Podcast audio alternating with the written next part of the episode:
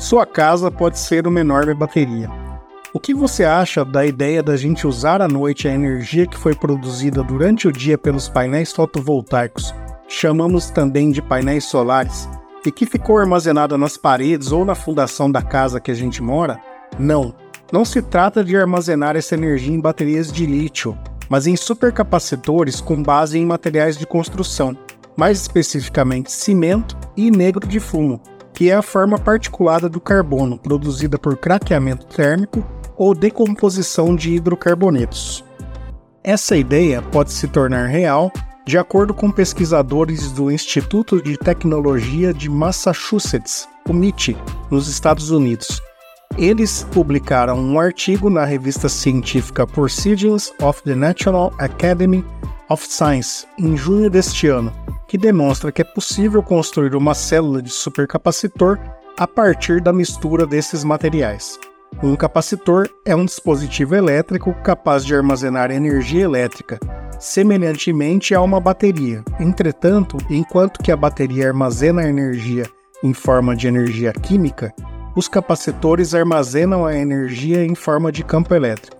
Já os supercapacitores são capacitores capazes de armazenar grandes quantidades de energia elétrica em forma de campo elétrico.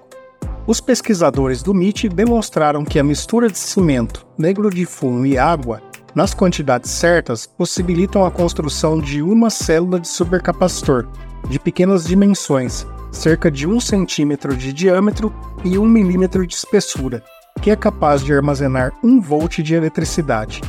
Unindo três dessas células, foi possível fornecer 3 volts de eletricidade e acender o LED. O interessante da pesquisa é que os pesquisadores demonstraram que essa mistura de cimento nas quantidades que eles determinaram não prejudica a resistência mecânica do concreto, o que possibilitaria sua utilização na construção civil. Os cálculos apresentados no artigo demonstram que cerca de 45 metros cúbicos desse material o que equivale a um cubo de 3,5 metros de lado, seriam suficientes para armazenar 10 kWh de eletricidade, ou seja, o equivalente à energia elétrica média consumida diariamente em uma residência. Assim, os pesquisadores argumentam que esses 45 metros cúbicos de material necessário seriam facilmente alcançados somente na fundação das casas, ou seja, no concreto utilizado para fazer o alicerce. Assim, ao instalar painéis fotovoltaicos no telhado, a energia excedente poderia ser armazenada nessa estrutura de supercapacitores na fundação da casa, para que os moradores pudessem usar à noite essa energia armazenada ao longo do dia.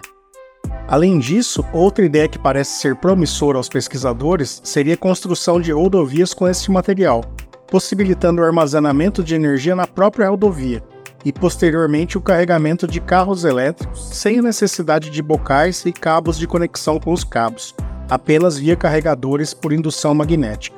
É verdade que ainda é um resultado inicial, apenas capaz de acender LEDs, mas o próximo passo desses pesquisadores é construir um dispositivo desse material do tamanho de uma bateria automotiva, capaz de fornecer 12 volts, e depois uma estrutura de 45 metros cúbicos, capaz de comprovar ou não os resultados apresentados no artigo.